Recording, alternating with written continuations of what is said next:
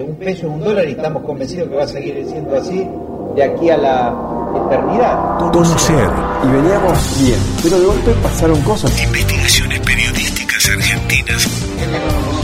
En Nacional Doc. Nada de lo que deba ser estatal permanecerá en manos del Estado.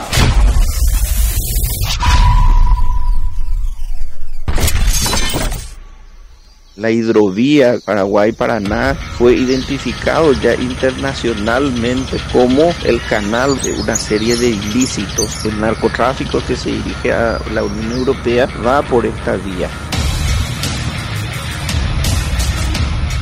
El senador de Paraguay que lidera la bancada del Frente Guazú, Jorge Querey Rojas, encabeza junto con un grupo de fiscales de ese país una investigación sobre el narcotráfico, la relación con empresas agroexportadoras que comercializan granos y otros productos y dirigentes políticos de la región el Ministerio Público está sometido a un grupo político del expresidente Horacio Cartes que actúa en defensa de sus intereses económicos vinculados y denunciados en forma permanente a un enriquecimiento por vías ilícitas y que ha generado aquí una batalla con respecto al tema del lavado de dinero y los involucramientos de estos sectores políticos y de sectores bancarios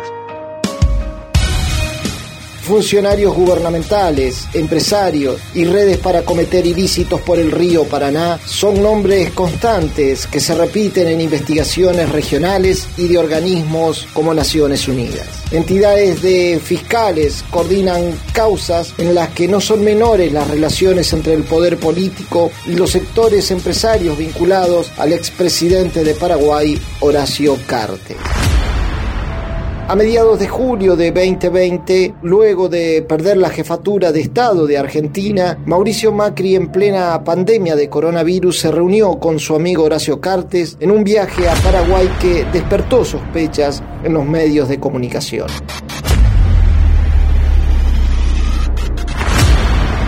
Lo que manifestó el expresidente Macri a un medio local, él vino por invitación del expresidente Cartes. Porque queremos entender un poco cuáles son este tipo de excepciones que se han dado en plena pandemia para la visita de Mauricio Macri al Paraguay. Esta noticia causó todo revuelo político y social en nuestro país. ¿Qué urgencia impostergable, qué cuestión humanitaria ha tenido para llegar a nuestro país? Lo que le genera indignación ciudadana es que Mauricio Macri vino a nuestro país y la gente cuestiona la violación de la cuarentena. Hace cinco minutos aterrizó el avión, aquí está Mauricio Macri, ya bajaron cinco cajas, suponemos que se trata de regalos que, que le han hecho. Aquí está el expresidente. La reunión, la reunión que fueron a...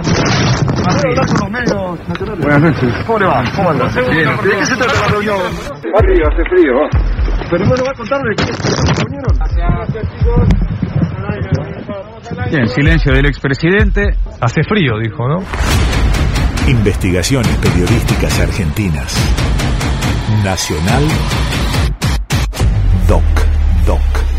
Toneladas de cargamentos de droga navegan por cursos de agua internos que desembocan en el sistema Paraguay-Paraná. Desde territorio paraguayo, boliviano, brasilero, las sustancias ilícitas son despachadas por el agua. Pasan los puertos argentinos. Llegan a Buenos Aires. Nadie controla. Nadie detecta nada. En la terminal porteña a veces cambian de embarcación y finalmente algunos son incautados en los puertos de Europa hacer un raconto de todas las exportaciones que salieron de las terminales en los últimos 10 años, te encontrás con varios cientos de kilos de cocaína y eso es territorio de las agroexportadoras. El operativo Carbón Blanco salieron 600 kilos de cocaína de los puertos del Paraná, del sur de la provincia de Santa Fe. Después tenés todo lo, lo que salió, por ejemplo, en el año 2008, salió otro cargamento de 600 kilos de cocaína también de los puertos vinculados al Gran Rosario. El diputado de Santa Fe, Carlos del Frade, investigó los ilícitos que se cometen en el río Paraná. En enero de 2017, el Servicio Nacional de Sanidad y Calidad Agroalimentaria emitió la resolución 37 Tiene un solo artículo esa resolución para cambiar una de las funciones que tenía el SENASA. Todos los embarques, dice ese artículo, de productos para exportación deben ser sometidos al control de SENASA. Pero hay exceptuados. El SENASA no podrá controlar aceites, harinas, tortas de cereales y oleaginosas. Esos productos se encuentran entre los mayores materiales exportables de la República Argentina. Quien controlaba Carlos entonces lo que entraba y salía de los puertos después de esa resolución número 37 que emitió el SENASA en pleno gobierno de Mauricio Macri.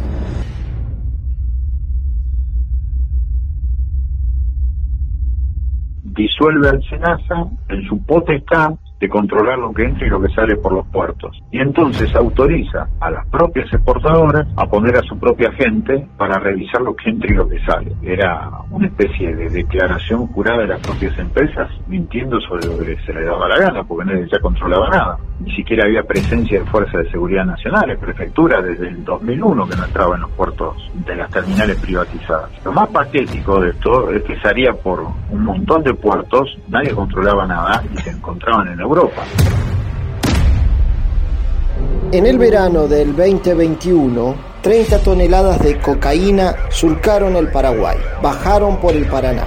En febrero la droga pasó de una barcaza a un buque en el propio puerto de la ciudad de Buenos Aires. Fue detectada el 23 de febrero en Bélgica y Alemania. El valor en la calle de esa mercadería era de 1.500 millones de euros en el viejo continente el tema del contrabando cuesta la investigación de esto porque son grupos muy poderosos, tienen una capacidad de coacción y de coerción sobre el gobierno de una manera importante. La Procuraduría de Narcocriminalidad, además de investigar ese tráfico concreto al que hacíamos referencia, tiene varios casos similares. Al igual que los legisladores paraguayos, encontró elementos comunes a todas las investigaciones. Uno de esos elementos es la responsabilidad empresaria. Sacó al Senasa del control de lo que se exportaba y las exportadoras pusieron su propia gente, eso fue increíble. Por eso se multiplicaron los cargamentos que salían de cocaína de la Argentina para cualquier lugar de Europa. Investigaciones periodísticas argentinas. La soberanía del río Paraná ¿Es solo un problema comercial? ¿Es solo un problema comercial?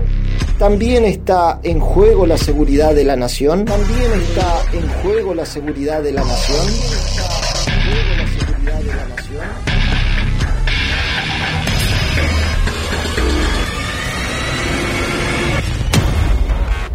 Investigación periodística Fernando Clavero y Fernando Piana.